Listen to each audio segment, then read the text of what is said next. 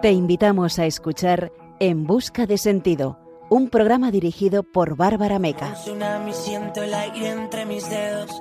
El cielo avisa de que algo pasará. La mente en blanco presenta todos mis sueños, esos que por fin puedo alcanzar. Buenas noches y bienvenido a tu programa En Busca de Sentido.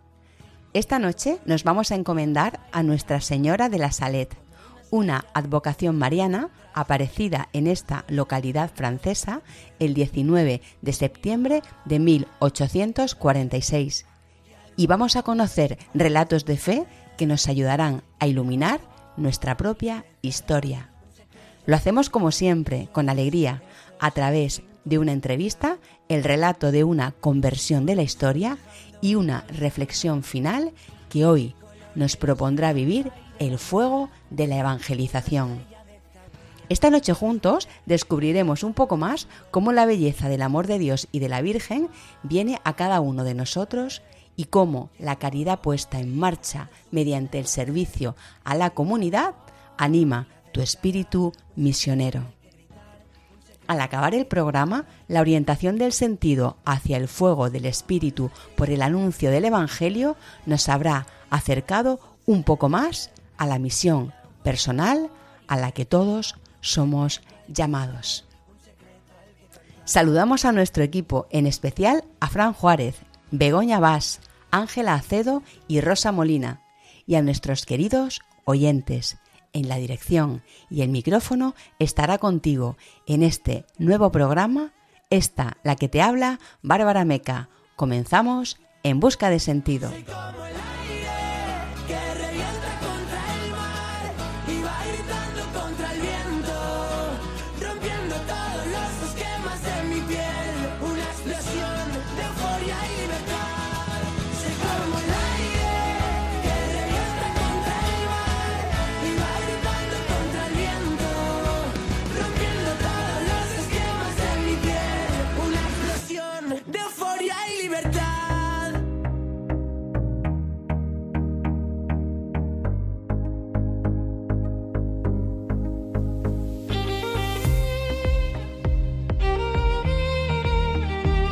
Esta noche sentiremos cómo el amor de Dios y de la Virgen vienen a nosotros muchas veces cuando menos lo esperamos.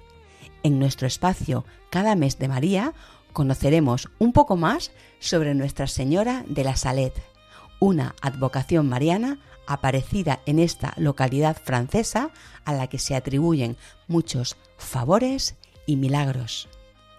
En nuestro testimonio de hoy conversaremos con Juana Caballero García, una mujer de espíritu misionero que orientó su fe al servicio en comunidad tras un encuentro con una misionera de servidores del Evangelio de la Misericordia de Dios.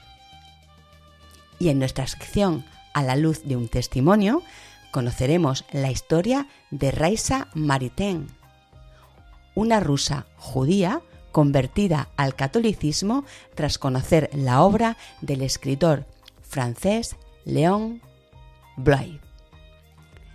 Cerraremos el programa con la Lucerna, nuestra sección para el punto y final, una reflexión desde el agradecimiento y la esperanza en Dios, en la que hablaremos de nuestro espíritu misionero.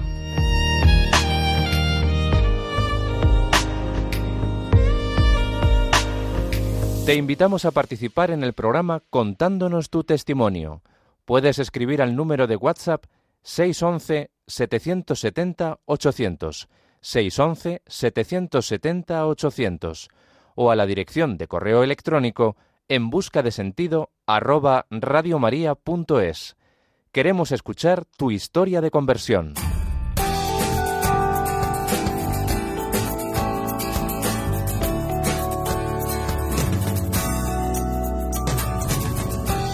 Esta noche nos encomendaremos a Nuestra Señora de la Salet, aparecida a dos niños el 19 de septiembre de 1846 en el pueblo de los Alpes franceses La Salette-Falavaux.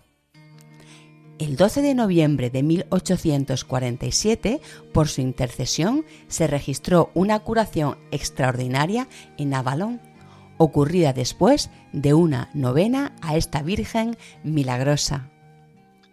Nuestra Señora de la Salet o Nuestra Señora Reconciliadora es una advocación mariana venerada en el santuario de Notre-Dame de la Salette en Francia, cuya devoción recibió el grado máximo de aprobación eclesiástica con liturgia por el Papa Pío IX.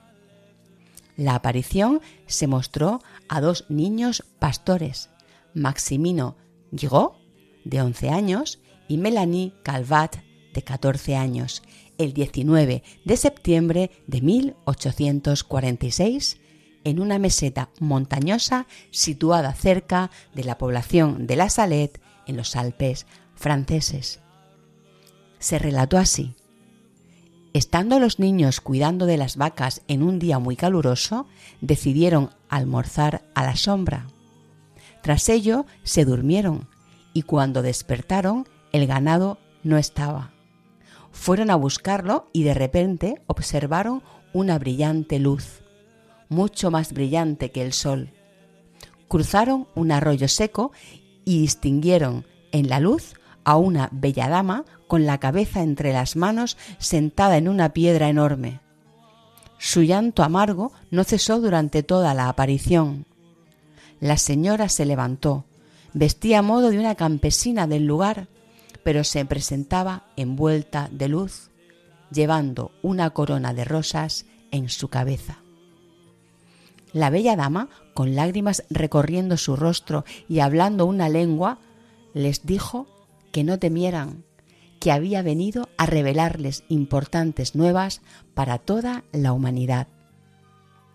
Les explicó que su llanto obedecía al sufrimiento por la irreverencia de la sociedad y les trasladó la grave importancia de renunciar a dos pecados que se habían extendido por todo el mundo, la blasfemia y el no guardar el domingo como día de descanso y asistencia a la Eucaristía. A continuación, la señora confió un secreto a cada joven que no debía ser revelado a nadie, con excepción del Santo Padre, en una instancia especial que él mismo les haría llegar. Seguidamente les pidió que rezaran por lo menos un Padre Nuestro y un Ave María al caer la noche y otro por la mañana. Se marchó con el mismo sigilo con el que había llegado y los niños corrieron apresuradamente hacia el pueblo para contar lo sucedido. Melanie y Maximino fueron interrogados incesantemente tanto por creyentes como por curiosos, pero siempre relataron lo acontecido de la misma manera. Inicialmente nadie les prestó crédito e incluso fueron amenazados con ser arrestados en varias ocasiones si no negaban las palabras que ambos continuaban difundiendo a todo aquel que se interesaba por ascender a la colina, le mostraban el sitio exacto donde la señora se les apareció.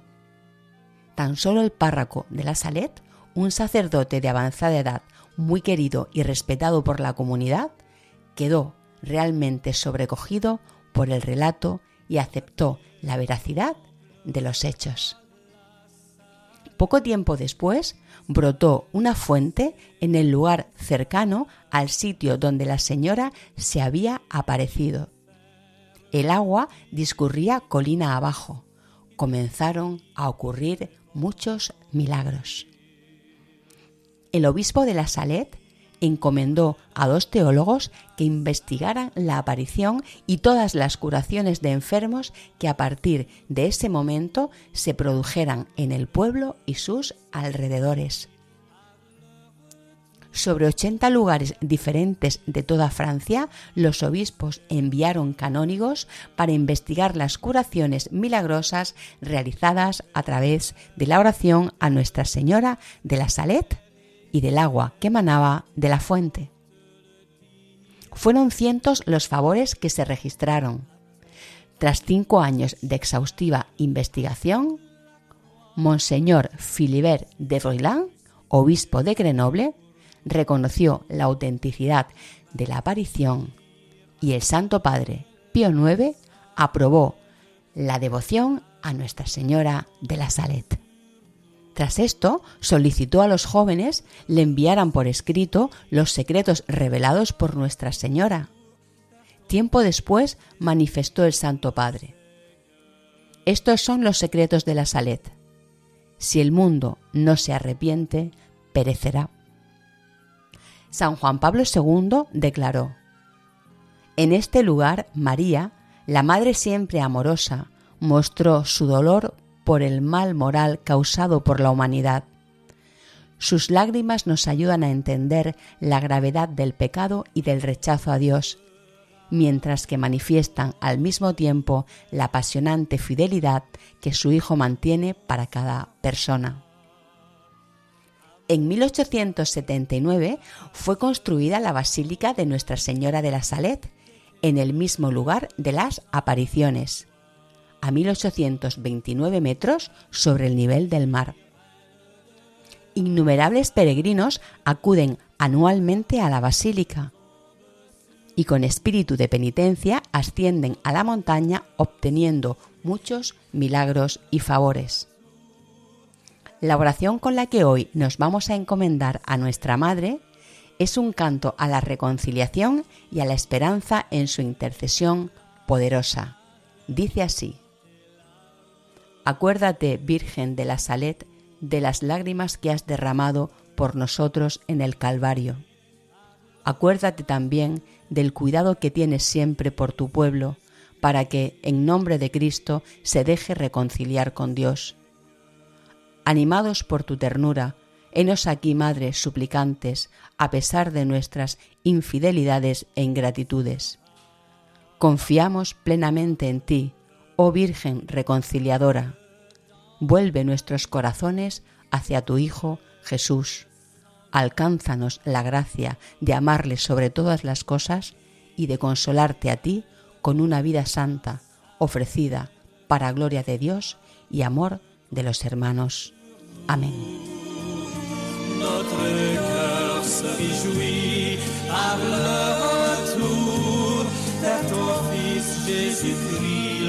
say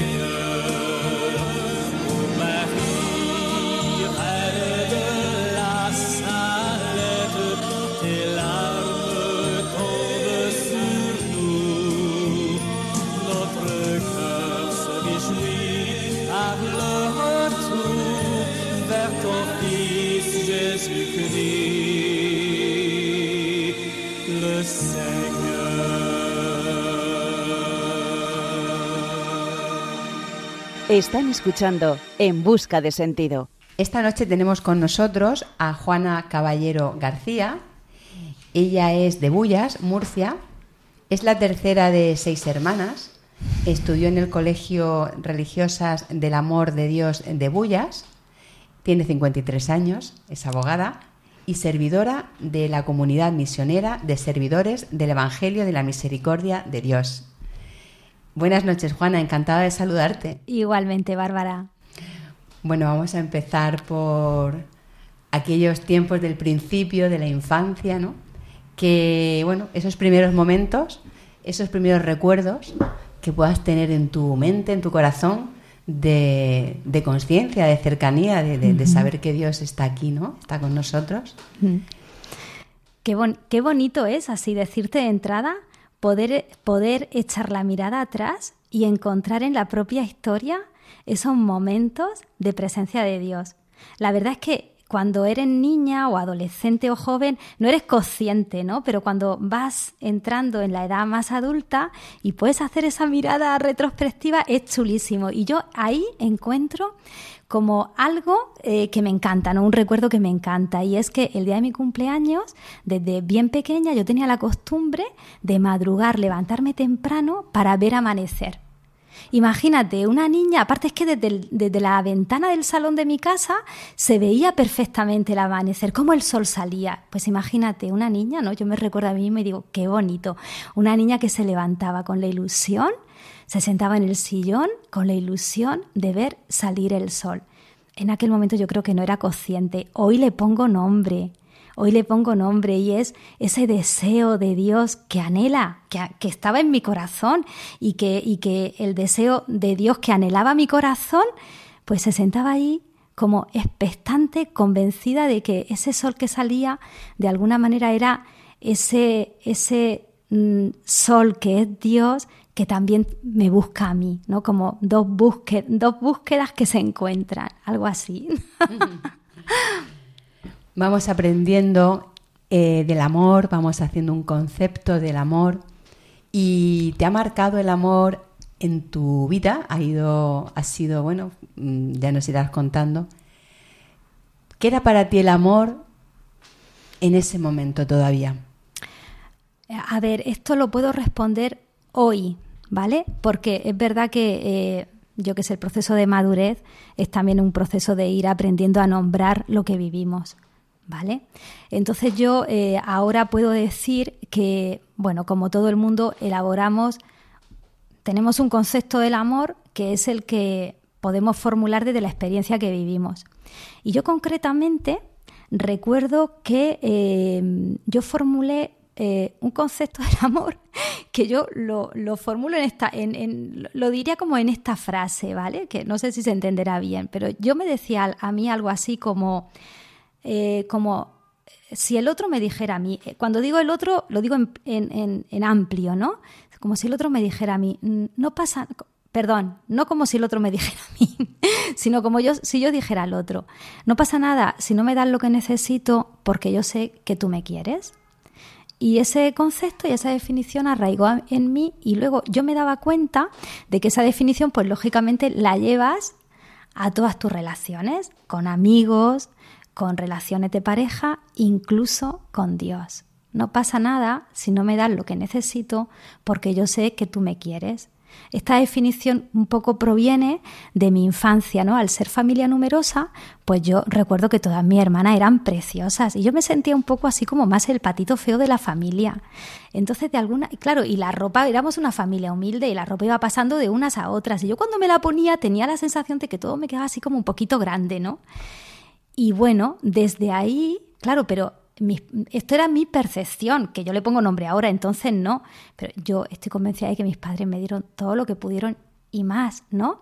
Pero de alguna manera es como que eh, se va arraigando ese concepto de no pasa nada si no me das lo que necesito porque sé que me queréis. El convencimiento del amor está ahí, pero el no pasa nada pues también está ahí. Y desde ahí yo mm, me vinculaba con todos. Una infancia feliz, unos padres estupendos, ¿verdad? Sí, la verdad es que en ese sentido eh, he crecido en una familia con seis hermanas, eh, humilde, pero relaciones de mucha mm, felicidad. Y bueno, mis padres eran dos enamorados, pero durante toda la vida y hasta el final de su vida, que ya están fallecidos, sí. Ese, ese momento, ¿no? El fallecimiento de tus padres, coincide también en una etapa de, bueno, pues una, crisis personal, una ruptura de pareja, en fin.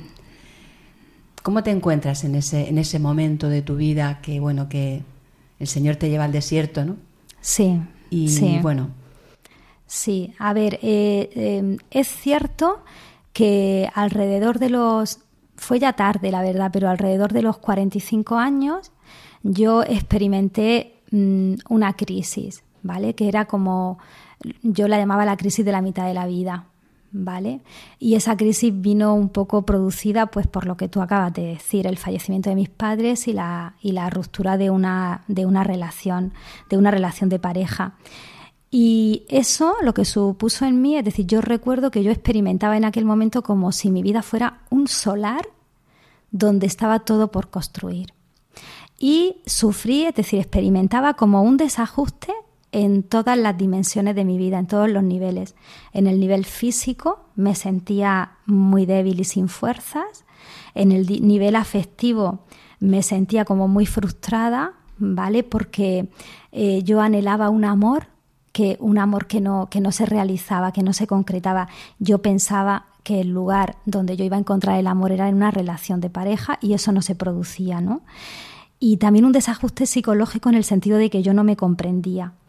y por supuesto un desajuste espiritual, en el sentido de que mm, a pesar de que yo he sido una niña de, iglesia, he estado en la iglesia toda mi vida, en ese momento era como que mm, me sentía perdida porque nada de lo que yo había valido, de lo que yo había vivido en ese momento me valía. No quería volver a esa experiencia que yo tenía de antes, no me valía lo de antes. La vida de fe en ese momento, el que tú habías tenido hasta entonces, ¿Cómo era? No era no, te, no, llegaba a esa fe que has tenido luego adulta, ¿no? ¿Por, qué eres así? Mm, a ver, yo, eh, yo lo resumiría diciendo que yo vivía una religión sin relación, ¿vale? Eh, era una fe, yo, a ver, yo estaba muy comprometida con la parroquia, en la iglesia en general, como catequista, después muchos años de servicio en la renovación carismática católica en la diócesis de Murcia, con responsabilidades locales y diocesanas.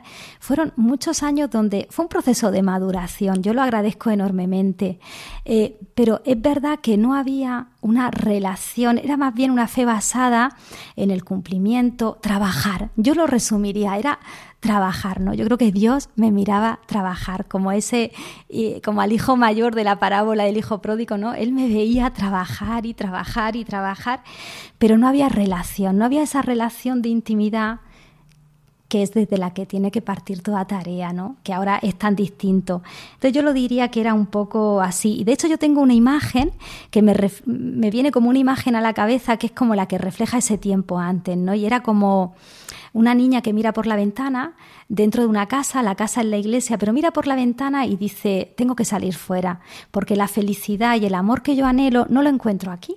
Entonces tengo que salir fuera. Y ocurre un acontecimiento circunstancial, inesperado, que, bueno, parece que va a dar un giro. Pues sí, eh, la verdad es que, a ver, Dios es providente y eso significa que Dios interviene en la historia y en la mía ha, intervenido y poder verlo es una gozada. Poder ver cómo Dios va interviniendo en tu historia es una gozada. Eh, cuando yo ya empecé un poco a salir de esta crisis, que fue una crisis en la que necesité pedir ayudas, ¿vale? A diferentes personas y recibí esa ayuda. Cuando, mm, cuando yo ya fui un poco ajustándome en ese desajuste que tenía, eh, por motivo de un asunto de trabajo, pues conocí a una misionera de la comunidad misionera de servidores. Y me invitaron a un evento en la comunidad. Y dentro de ese evento, el, comienzo del evento era una sencilla oración en, en una capilla. Y en esa, en esa oración recuerdo que la misionera que introducía un poco la oración hablaba de cómo Dios utiliza las cuerdas humanas para atraernos hacia Él.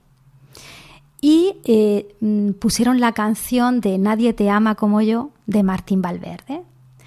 Y bueno, yo recuerdo después de la oración quedarme en la capilla en silencio y empezaron a brotar las lágrimas eh, abundantemente, así como muchas lágrimas, ¿no? Y en ese momento fue como me, venían a la imaginación esas personas que a lo largo de la crisis, que fueron unos largos meses, que a lo largo de la crisis me habían ayudado. Me venían sus rostros de estas personas. Y era como que brotó de mí, yo creo que fue la primera oración auténtica y la primera vez que yo me dirigí a Jesús de una manera auténtica, consciente. Brotó de mí que yo le decía a Jesús, ¿eras tú? ¿Eras tú Jesús? Intuí de parte de Jesús que él me respondía, sí, Juana, era yo. Era yo porque te amo. Y el que te ama te da lo que necesitas. Eh, yo en aquel momento quedé como, es decir, para mí fue muy fuerte porque quedé como enamorada de Jesús en el sentido de Nadie me ha amado así. Es decir, yo miraba cómo Jesús había ido acompañando toda mi historia y especialmente el tiempo de la crisis, lo había hecho anónimamente a través de estas personas, sin revelar su rostro, respetuosamente, porque yo no tenía capacidad de reconocerlo. Pero en cuanto tuve, en cuanto él sintió o vio que yo ya estaba preparada, vino a mí y me dijo, era yo, era yo, Juana, porque te amo. Y es verdad, esto sucedió un 7 de mayo de 2016. Yo quedé enamorada de él porque nadie me había amado así, nunca.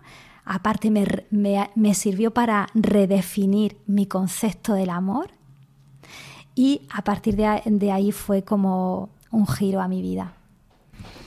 Ahora vamos a, escuchar una canción que has elegido tú.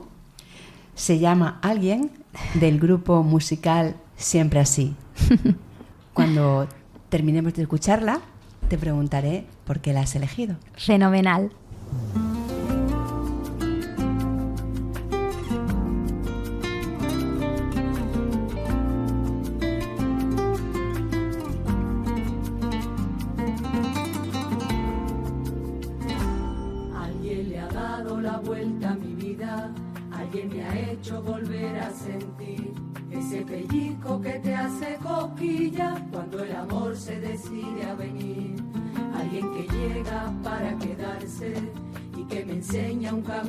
Sin fin.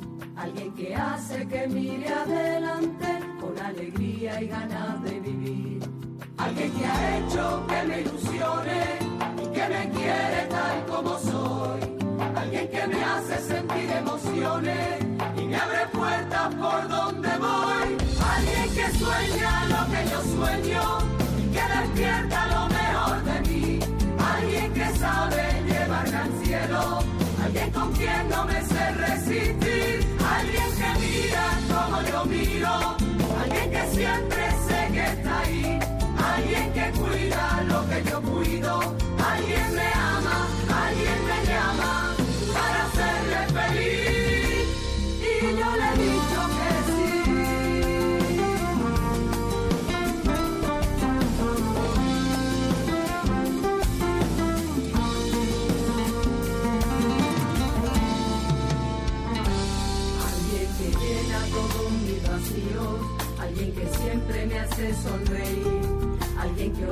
ordena mis cinco sentidos, no queda tanto por descubrir.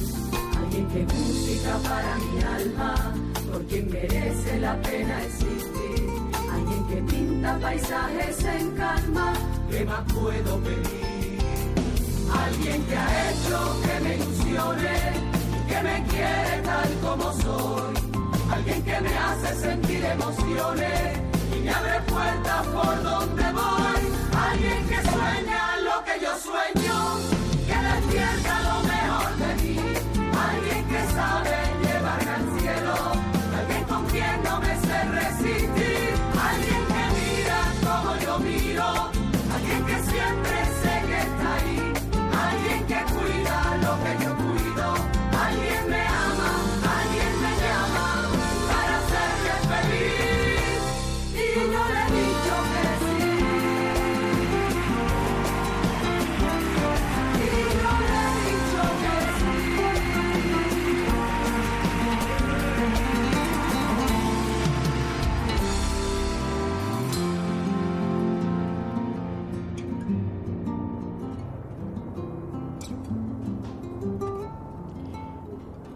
Seguimos en Busca de Sentido en Radio María España, entrevistando a Juana Caballero García. Acabamos de escuchar la canción Alguien del grupo musical Siempre Así. Y bueno, Juana, cuéntanos. ¿Por qué la has elegido? Pues esta canción es que me encanta, me encanta. me, gusta muchísimo porque de alguna manera es que expresa lo que, lo que supuso el encuentro personal con Jesús aquel 7 de mayo de 2016 y además con la alegría que, que, lo hace la canción, que es la alegría que yo experimento, ¿no? Y entonces es que hay frases en la canción con las que me identifico plenamente, ¿no? Alguien le ha dado la vuelta a mi vida, me enseña un camino sin fin, me quiere tal como soy, me abre puertas por donde voy. Bueno, un montón de frases más, pero mira, si tuviera que elegir una, elegiría la última, que dice, alguien me ama, alguien me llama para hacerme feliz y yo le he dicho que sí. Bueno, esto para mí es una fiesta del corazón, es una fiesta de la existencia, de la vida, ¿no? Es el momento ese de la vida que dice, wow, todo como el puzzle que de pronto se, se hace y todo tiene, todo, todo cobra sentido. Te llama Jesús, y te llama en, un camino que, bueno, es una comunidad misionera, sí. ese corazón misionero. ¿Y cómo, cómo dirías que es ese sentido ¿no? del corazón misionero, ese sentimiento también del corazón misionero que llega a ti a partir de ahí. Pues mira, yo te diría que el impulso misionero es como un fruto natural del encuentro personal con Jesús. Yo desde mi experiencia lo puedo, lo puedo decir así. A raíz de aquel encuentro, en mí es como que mm, brotó una sed brutal de oración, de oración, de diálogo con Jesús, de ir construyendo una relación que estaba por hacer, estaba por hacer, pero no solo con Él, sino que a través de la comunidad, también con los hermanos, con, las, con los amigos, en el trabajo, con la familia. Y es como construir relación con Él y con los hermanos, construir fraternidad. Y bueno, a raíz de aquella experiencia, pues yo necesitaba compartir lo que había vivido y empecé compartiéndolo pues con la gente que tenía cerca, mis hermanas. Empecé con ellas, con mis amigas y bueno, la propia comunidad me ofreció la posibilidad de eh, empezar como una sencilla oración en una capillita en Bullas, pues para invitar a gente. Y, y ahí empecé como un poco a compartir la fe y desde ahí vamos construyendo la comunidad se está construyendo muy poquito a poco y muy sencillamente eh, la comunidad misionera de servidores en Bullas con, vamos, con el apoyo y el impulso de la, de la comunidad así a lo grande, ¿no? Bueno, va cambiando en ti el, concepto del amor y ese concepto del amor y esa llamada eh, creo que te llama a ser no solo amiga, sino algo más de Jesús, ¿verdad? Pues sí, sí, la verdad es que mm, eh, em, unos meses después de aquel encuentro, recuerdo que leyendo un libro encontré así un título, un titular que decía amiga o esposa.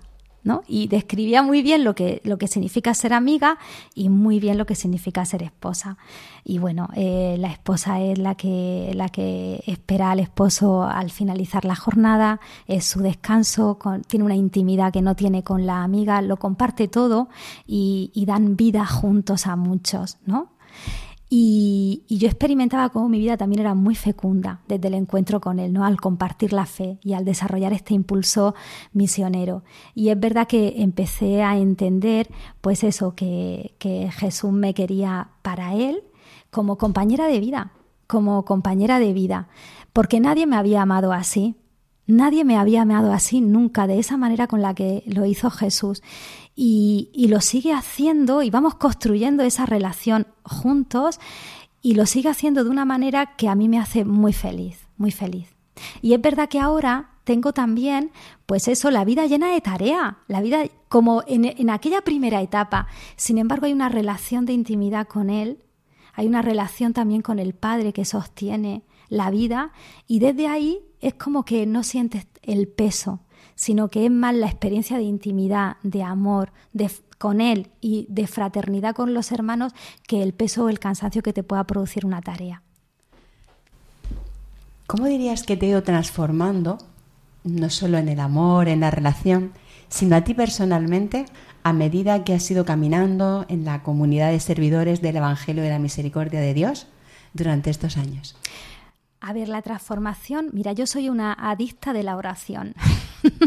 reconozco esa adicción, a mí me encanta orar, me encanta orar y reconozco que el diálogo con Jesús cada mañana, eh, ponerme delante de Él, poder contarle y poder también escucharle a través de la palabra, de los acontecimientos de la vida, de la historia, mm, me resulta tan atractivo cómo es Jesús que al final siento que se me va contagiando su manera de ser. Yo quiero ser como Él. Yo quiero ser como Él. Y eso es lo que yo me doy cuenta que va transformándome.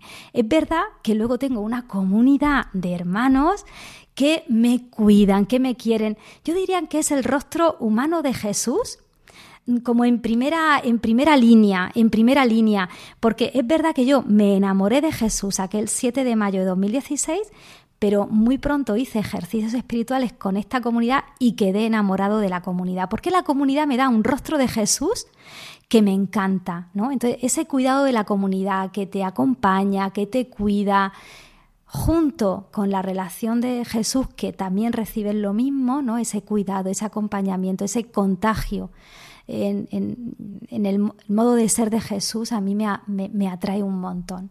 Y eso es lo que poquito a poco va transformando, siempre en camino, siempre en conversión, siempre y cada vez como con experiencia de más necesidad de ello, ¿no? Sí. Juana, mm, escuchándote pienso, ¿Qué le dirías ¿no? a aquellos que nos escuchan sobre el amor humano, sobre esa intimidad con el Señor y al mismo tiempo esa relación personal en la parte humana, ¿no? en el amor, en ese recorrido vital que te ha llevado a descubrir un amor diferente y no quedarte a lo mejor en una idea anterior que no era realmente ese amor anterior que no te daba lo que necesitabas sí y que tú consentías de alguna manera vivirlo así ahora? Pues a ver, eh, yo le diría, mm, hay un anhelo en el corazón del hombre de amor, pero de amor a lo grande. No es un anhelo de amor mediocre, es un anhelo de amor a lo grande. Todos buscamos eso. Mm, ese anhelo se puede desarrollar, se puede realizar. Darle la oportunidad a Dios de que, bueno, voy a darte una oportunidad para ver si este anhelo realmente tú lo puedes realizar. Abrirle un poco la puerta a Jesús para que Él pueda entrar con todo lo que Él significa, me parece que es empezar a como a acoger con seriedad la propia vida y, y la propia realización de ese anhelo de amor. Estamos hechos para amar. Le diría a estas personas, estás hecha para amar, para amar a lo grande. Y con Jesús esto es posible. Yo desde mi experiencia diría, solo con Él es posible. Entonces, dale una oportunidad, dale una oportunidad, atrévete a una relación de intimidad con Jesús, de diálogo con Él, real. yo lo llamo amasar, amasar vida y palabra, es decir, unir tu vida con la suya. ¿vale? Y a partir de ahí ir viendo la maravilla, porque vivir así es una aventura apasionante, la maravilla de ir viendo cómo tu vida va cambiando y va llenándola de sentido, de felicidad, de alegría, incluso en los momentos de dificultad. Mira, te puedo decir una cosa. Ahora reconozco que estoy chiflada con, con un aspecto de Jesús que me tiene cautivada y es Jesús en la pasión. Contemplar a Jesús en los momentos de pasión, esa capacidad de soledad y de dolor que tiene, ¿tú no crees que el hombre de hoy necesita aprender esa capacidad de dolor y de soledad que Jesús tiene? ¿Y cómo, cómo resuelve Jesús ese, ese momento? Unido a su Padre, unido a su Padre, sostenido por Él. Bueno, a mí eso me tiene ahora como, como cogidita, ¿no? Porque es verdad que podemos vivir el dolor y la soledad, solos no, pero unidos a Jesús y juntos con el Padre, hay un sostén que, con la que es posible. Juana, para terminar, eh, quiero preguntarte por las misioneras, las misioneras de la comunidad que, vais conociendo, creo que mensualmente hablan con vosotros, eh, a vuestra comunidad aquí en, Bullas. Mm, pero mi pregunta es paz personal, ¿no? Para ti. ¿Qué es lo que más te llega al corazón cuando te viene la imagen de estas misioneras que te están acompañando? Eh, el, rostro humano de Dios. Dios tiene rostro humano y ellas son rostro de Dios para mí, para mí. Eso es lo que me saldría. A mí me encanta de mi comunidad que, mm, que lo importante es hacer experiencia de fe. No se trata de saber, sino de hacer experiencia. De hecho, la comunidad, su, su misión es anunciar el Evangelio y formar misioneros. Es decir, qué importante es aprender a comunicar la experiencia de fe que tengo, porque realmente eso es lo que contagia, lo que puede mover el corazón del otro. Y eso me chifla de la comunidad. Juana, pues muchísimas gracias por estar con nosotros en Busca de Sentido en Radio María y que ese espíritu misionero pues lo sigas desarrollando con la felicidad que nuestros oyentes no te ven la cara, pero yo veo una sonrisa espléndida eh, delante de mí en tu rostro. Muchísimas gracias, Bárbara. Un placer.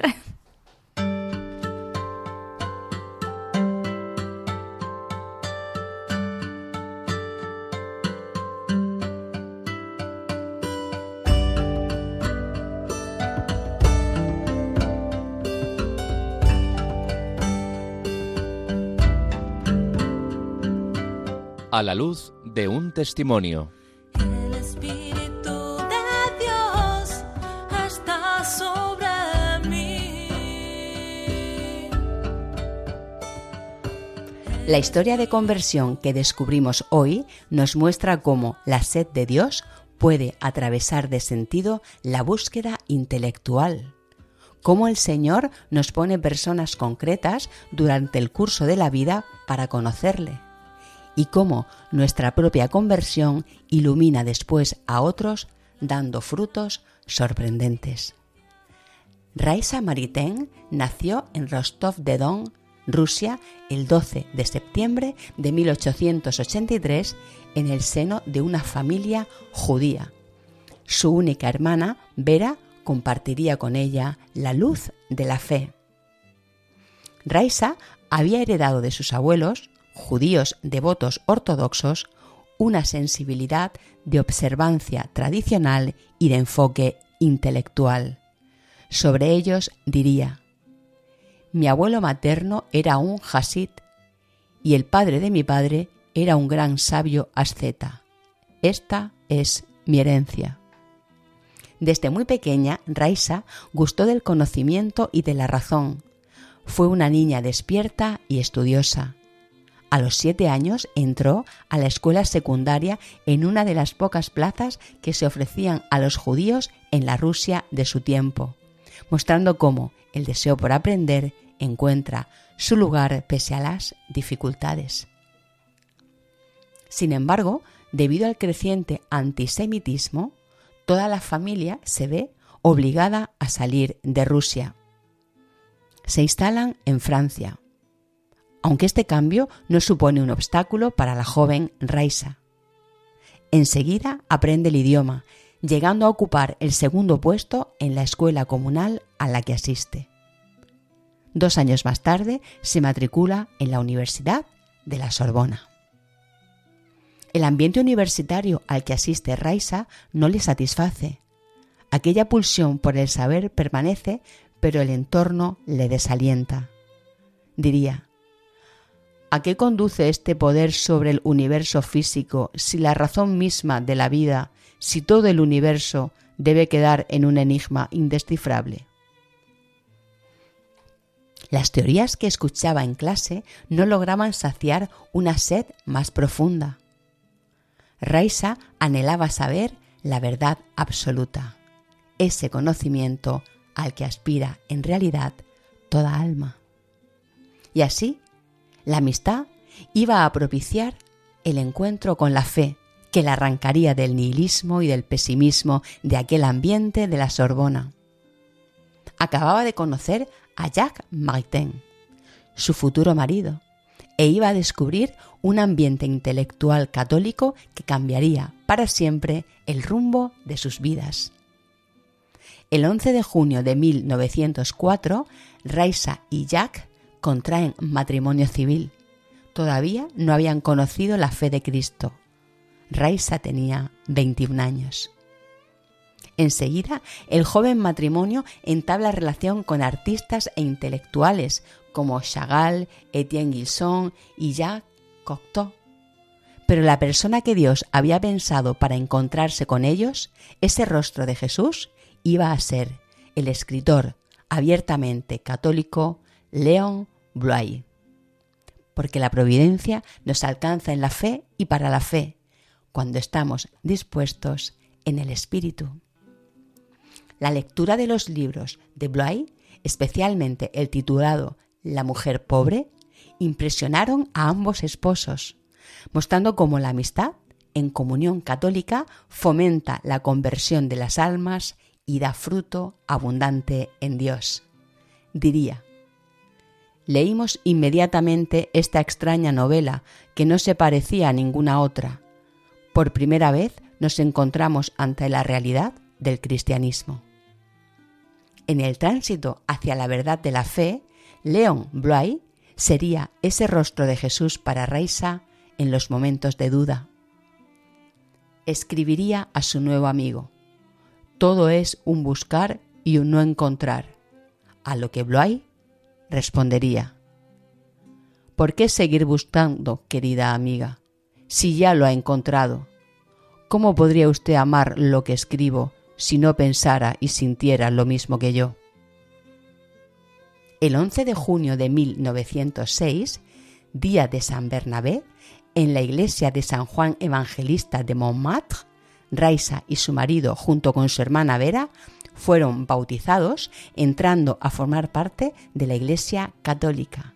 Su padrino fue León Bloy.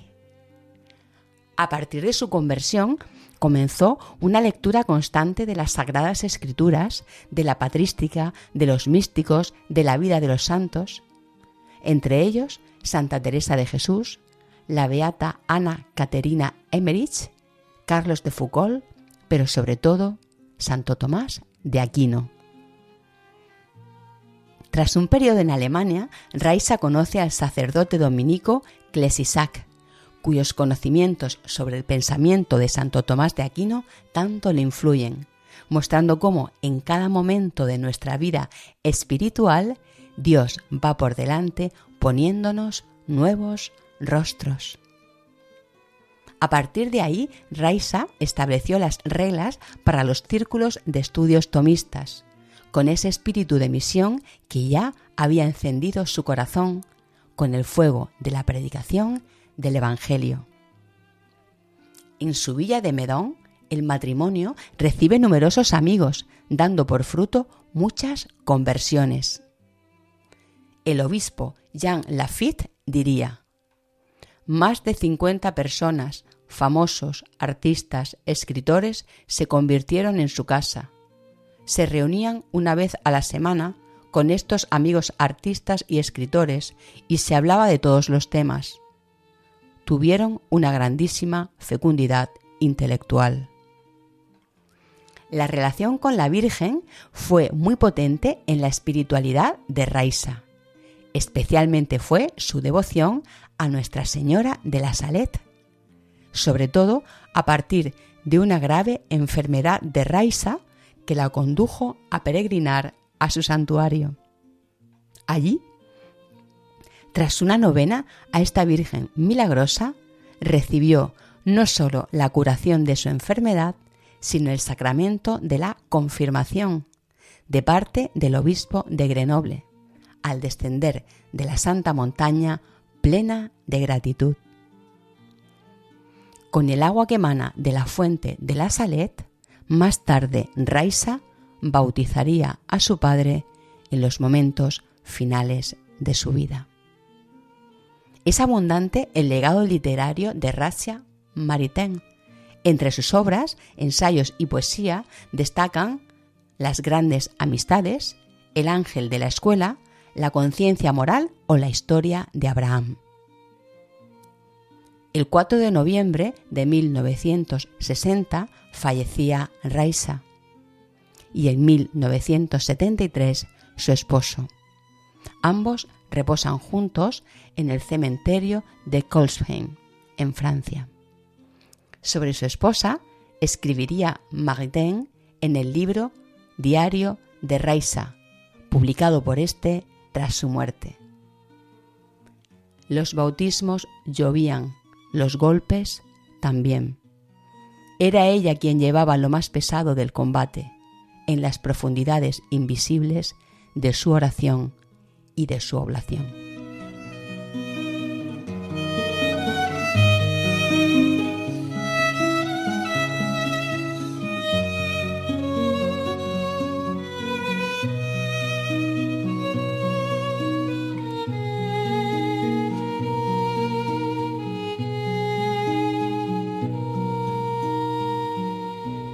Te invitamos a participar en el programa contándonos tu testimonio. Puedes escribir al número de WhatsApp 611-770-800, 611-770-800 o a la dirección de correo electrónico en busca de sentido. Queremos escuchar tu historia de conversión.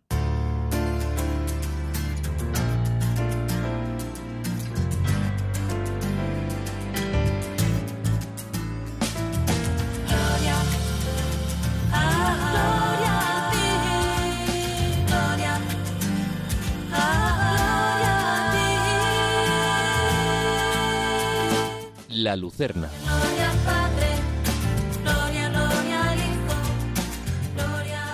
El descubrimiento del anhelo interior por comunicar el amor de Dios te impulsa a dar testimonio.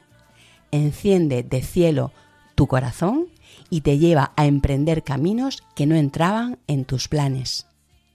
Anima tus pasos en el espíritu, alumbra de sentido misionero tu vida y sentirás la premura del anuncio de la buena noticia, que gritará dentro de ti con San Pablo, ay de mí si no predico el Evangelio.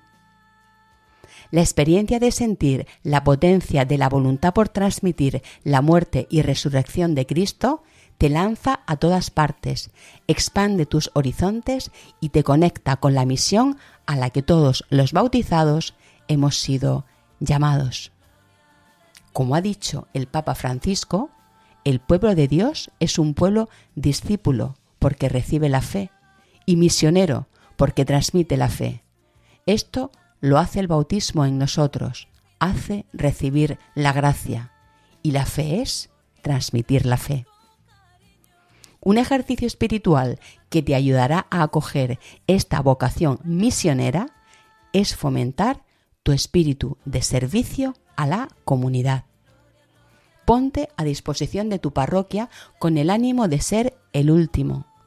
Empléate en las tareas más modestas. Hazte servidor del otro y experimentarás ver crecer en ti cada día un poco más un silencioso amor al prójimo. El crecimiento en este amor entregado será el que te permitirá desarrollar en plenitud la vocación a la misión evangelizadora que, desde el bautismo, habita tu corazón. Como nos recuerda el Papa Francisco, somos comunidad de creyentes y en esta comunidad experimentamos la belleza de compartir la experiencia de un amor que nos precede a todos, pero que al mismo tiempo nos pide que seamos canales de la gracia los unos por los otros. Todos tenemos una misión. Santa Teresa de Lisieux, patrona de las misiones, sin salir de su convento, descubrió su sentido trascendente en el amor. Diría, Oh Jesús, amor mío, por fin he encontrado mi vocación. Mi vocación es el amor. Sí, He hallado mi propio lugar en la iglesia, y este lugar es el que tú me has señalado, Dios mío. En el corazón de la iglesia, que es mi madre, yo seré el amor. De este modo lo seré todo.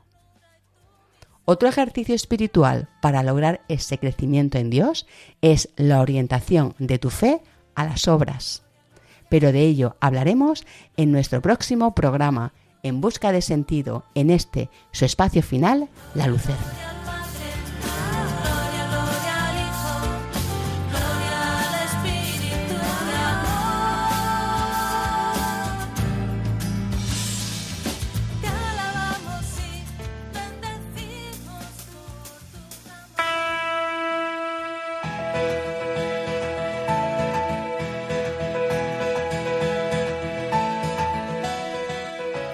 Esta noche, bajo el manto de Nuestra Señora de la Salet, a quien nos hemos encomendado, hemos hablado con Juana Caballero García, una mujer de espíritu misionero que orientó su fe hacia el servicio en comunidad tras un encuentro con una misionera de servidores del Evangelio de la Misericordia de Dios.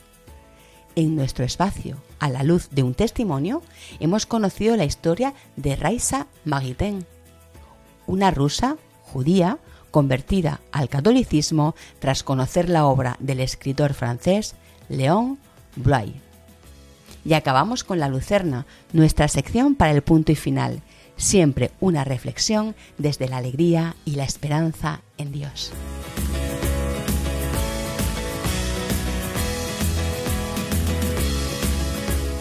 Buenas noches, aquí finaliza tu programa En Busca de Sentido. Si quieres escucharlo o compartirlo con alguien, lo tienes en podcast. Puedes encontrarlo entrando a la web de Radio María España. O bien, puedes escribirnos un mensaje de WhatsApp al número del programa 611 770 800. 611 770 800 y te lo enviaremos. Nos encantará que formes parte de En Busca de Sentido. En 15 días volvemos a encontrarnos. Que la alegría de este encuentro te acompañe hasta el próximo, como lo hará seguro en esta, la que te habla, Bárbara Meca. Has escuchado en Radio María En Busca de Sentido, un programa dirigido por Bárbara Meca. Soy como el